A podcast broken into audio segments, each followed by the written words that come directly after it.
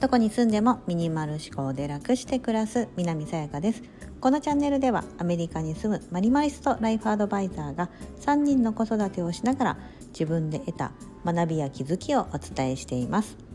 今日は自分のご機嫌とってますか？という内容でお話をします。はい。自分のご機嫌だと思うんですが何かこう、まあ、日々生活をしていたり暮らしているとですね、まあ、時々子どものことに対してイライラしてしまったりとか何かを言われて落ち込んでしまったりとかまあいろいろありますよね。うん、で常にもうなんか四六時中ご機嫌な状態で入れたらそれはいいなと思っているけどもついその気分の浮き沈みっていうのは、まあ、状況だったりとかで、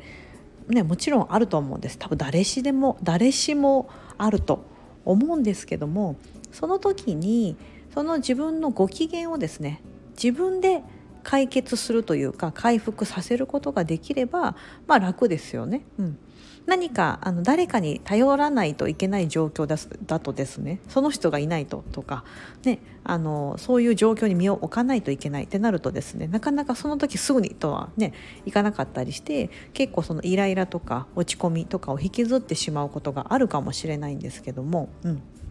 じゃあどうやってご機嫌取ればいいんだよと。このイライラや落ち込みはどうすればいいんだ。だと思うんですけど一番手っ取り早い簡単な方法が一つあって、うん、それは何かというと自分がその時ちょっとでちょっとだけできる好きなことをするってことなんですよ。うん、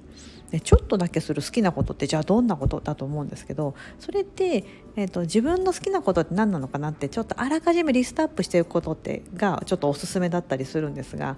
例えばですよ。例えばですけどこうコーヒーが好きでそのコーヒーを飲んでる時間が好きだったりとか何かその推しのアイドルがいてその推しのですね アイドルの動画を見てる時が好き。だったりとか、うん、旅行はしょっちゅう行けないけども何かそういう旅動画を見てる時が好きとか、うん、何かそういう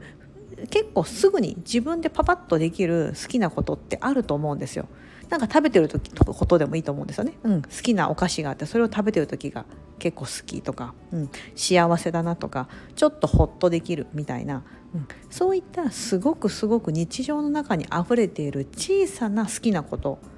というのが何なのかって自分で自覚しておいてでわあなんかイライラするとか落ち込むなとかあ今焦ってるなとかあった時にですねそれをまず好きなことをですねやってみる、うん、無理やりにでもそれをやってみるっていうふうにするとですね、うん、あの気分だったりとかその自分のご機嫌って結構戻ってくるもんなんですよ。うん、何かそうイライラしてるとですねついついそういったこととかもなんか後回しにしちゃってああああみたいな感じでこう そのイライラをですねなんかどこか物にぶつけたいなとかなんか発散する方法はないだろうかみたいな結構大それたことを考えがちかもしれないんですが、うん、あの何か自分のこう好きなことだったりとかわこれやってると幸せなんだよなとかあとはもうなんか寝たら忘れるとかいうのもよくありますよね。うん。ね、結構それって本当正しくって寝て忘れるってあのできればいいと思うんですけどなんかこうイライラして寝れないってこともあったあると思うので、うん、寝るとなぜ忘れれるかとか気持ちが落ち着くかだったりとかいうのは脳の中で頭が整理されるからなんですよね。うんイライラしたりモヤモヤしたりとか落ち込んでる時って頭の中は結構こんがらがってる状態なんですよ。こう家の中が散らかってる状態とちょっと似てると思います。うんだからなかなかその気分が回復できないとかこううまく頭の中で整理できなくてなんかずっとなんかモヤモヤしてるとか、うん、っていう状況が状況が続くはずなんです。うんね、家散らかってるとなかなかうまく家事ができできなかったりとかするのと同じような感じで、うん、でもそれが寝ることによって脳がいらないものはこううまいこと処理してくれたりとか大事なことだけ残すっていうふうにこう睡眠ってねそういうふうにあのちゃんとやってくれるように人間の脳ってうまいことになってるのでそうすると次の日になるとちょっとなんかあなんかちょっと楽になったなとか、うん、っていう風になるようになるんです、うん、でもねあのなんかイライラした時にすぐ寝れるかってなかなかそうはいかないと思うのでじゃあその時にすぐに自分のご機嫌を取る方法っていうのはさっき言ったようなちょっと自分がホッとできるようなこととか好きだなとかなんかこう夢中になれるとかそういったところをパッと先にやってしまう、うん、なの優先順位を先に持ってきて、うん、家の中片付けないといけないとか、うん、あの例えば子供のお迎えに行かなきゃいけないとか子供の習い事があるとか。でもその例えばたったそれでもあと5分時間があると思ったらその5分でイライラを思いながらなんか家のことをバってやるんではなくてまず自分のご機嫌を取るためにチョコレートちょっとかじってみるとか。コーヒーをちょっと5分だけゆっくり飲んでみるとか、うん、なんかそういうふうにですね使ってみるとですね結構自分の中であっ自分のために時間を使えたなだったりとか自分の好きなことを自分にしてあげれたなっていう風になってご機嫌あのか機嫌っていうのはちょっと回復するはずなんですよね。うんね、だからもしですねそのなんかちょっとご自分のご機嫌を自分で取る方法がよくわからないという方がいたらですね私の好きなことリストみたいな感じで書いていただくといいと思うんですよ。めちゃめちゃちっちゃいことでいいんです。うんでむしろちっちゃいことの方がいいんですよ。大きなことだったりとかするとですねそれがね結構日常にやろうと思った時できないじゃないですか、うん、旅行に行くことが好きっていうのはもちろん、まあ、好きに入ると思うんですがそれをじゃあ毎日できる方はできないですよね。うん。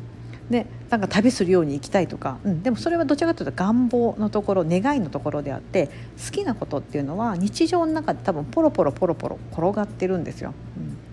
ん、例えばあの私のことでじゃあちょっと例を取ると私はこういつも寝てる布団が掛け布団があるんですけどそれねなんかね結構もうカバーも擦り切れてたりとか若干穴も開いてるんですけど私にとってはめちゃめちゃ触り心地が好きな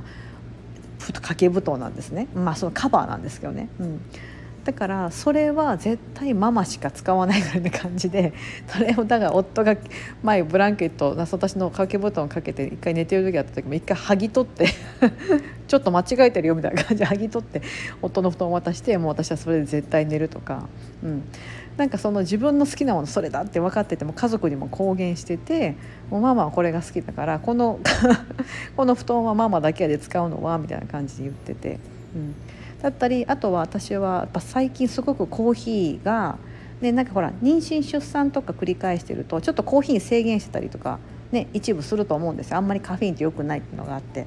まあ、でも今もう母乳も上げてないしもう出産も考えてないからなんかカフェイン、まあ、そこまでねあの取らないですけどデカフェにして、うん、カフェインなしにしてあのコーヒーをですね私別にカフェイン中毒ではなくてそのコーヒーっていうそのなんかこう苦味だったりとかあの香りとかがすごく好きでそれとなんか甘いものを、まあ、なんかパンでもいいんですけどパンだったりとかおやつ、まあ、スイーツみたいなものとかチョコレートとかそういったのでちょっと甘みがあるものとなんかコーヒーあの無糖のカフェオレみたいにして飲むのがすごい好きなんですよね。うん、とかあとはですねあのおちびちゃんがいるのでなんかおちびちゃんをなんかこうねまだねなんか赤ちゃん臭みたいなするんですよ。だからもうそれをクンクンするのがすごい好きで。ああとかなんかおちおちびちゃんのことでイライラしたとしてもですね、うん。ま、なんか作ったもん食べないとか、うん、やったらわがままでもお菓子こぼしまくってるとか。あった時もですねなんかもうおちびちゃんでイライラしてるんだけどおちびちゃんをこうクンクンしてなんか落ち着くみたいな感じとかするとなんか可愛く思えてきたりするんですよね。まあまだ日愛だしねみたいな感じになって、うん。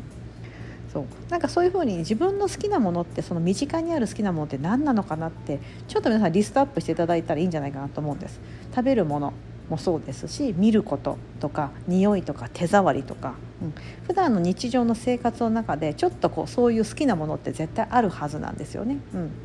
でそれが好きだから手放せないから皆さんいっぱい持ってると 思うんですよ。うん、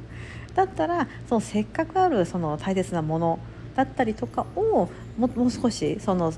ね、あの大切にする時間みたいなのを作ってもいいかもしれないです、うん、お気に入りのマグカップがあったりグラスがあるんだったらそれで何かを飲むとか、うん。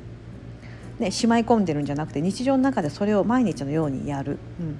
触りたい手触りがあるんだったらもう断固してでもなんか触るとかすぐ触れる場所に置いておくとか、うん、人間の五感の中では、まあ、その一番大きいパッとあの、ね、あの目に飛び込んでくるのはあの視覚の情報が一番ですけども何か多分リラックス効果とかって多分鼻の嗅覚だったりとか耳で聞く聴覚、まあ、いい音楽とかもそうですよね。クラシックだったりとかあとその手触りさっきの食感触覚のところかな、うん、こういうのとかって多分すごくリラックス効果があるはずなんです。目で見るよりも。うん。あの波の音をこうほら聞くとリラックスするとか赤ちゃんの頃とかちっちゃい子だったら赤お,、えっと、お母さんの中のあのお腹の中の音ブオンブオンブオンみたいなのあるじゃないですか、うん、あれを聞いてるとぐっすり寝るとか、うん、あるじゃないですか。なんかそういうふうにリラックス自分をさせるとか落ち着かせるためには目で見るものよりも、えーと、さっき言ったみたいなこうコーヒーの匂いを嗅ぐとか、まあ、あの私がおちびちゃんの匂いを嗅ぐのもそうですし好きな布団を触るとか、うん、そういった風なあとまあ味覚もそうかな、うん、目で見るやつはなんかどちらかというとですね結構興奮させる作用があるあるかなと思ってるので落ち着かせようと思ったら目で見るものよりもその残りの4つの感覚鼻のから匂う匂う聴覚。えごめんなさい嗅覚。嗅覚と聴覚味覚触覚、うん、この4つの中でもなんか多分好きなことリストを作ってた方がいいと思うんです。うん。ね、あの推し活があったとしたらそのねその見見るのもいいと思うんですけどそれだと結構ですねこう興奮しちゃうと思うのでわーみたいな、うん。ね、こうエネルギッシュになっていいかないいかもしれないですけどそれでもし落ち着くんだったらいいんですけど逆効果になるんだったらそれ以外のところ、うん、なんかちょっと気分を落ち着かあの落ち着かせてくれるような好きなことリストみたいなのを、うん、作っておくとあーってなんかこうイライラするとか私は今何かあってるなと思ったらそれを、うん、していただくのがいいかなと思うんです。うん。私結構普段からやってるんですよね。なんか気づけば。だから結構四六時中そんな機嫌悪いことなんか全然なくて子供に対して怒ったりとかイライラしたりした時も私は今怒ってると。もう前面に出すんですけどその後ですね なんかこうこご飯の準備しててもなんかコーヒー飲んでたりとかなんかおやつ食べてて「なんでママがおやつ食べてんの?」みたいな感じ言われて「ええやないか」みたいな感じで 言って「あんたらわかんで」みたいな感じで言って。そう。すげえ理不尽ですよね。理不尽ですけど自分でその自分のご機嫌を取るというか自分の機嫌を取るためにその自分の中でその解決させるためにやってる行動っていうのはですね本当なんか侮れないですよ。うん。ぜひ皆さんもですねなんかこう気分が落ち込んでなかなか回復できないとかいうことがあれば好きなことを小さな好きなこともなーって何個も自分の中で用意しておいてそれをやる。ああよかった。なんか好きなことできたと思うとそういったなんかイライラとかもあまあどうでもいいかなだったりとかちょっと忘れることができたりとか、うん、するんじゃないかなというふうに思っております。もしよければやってみてください。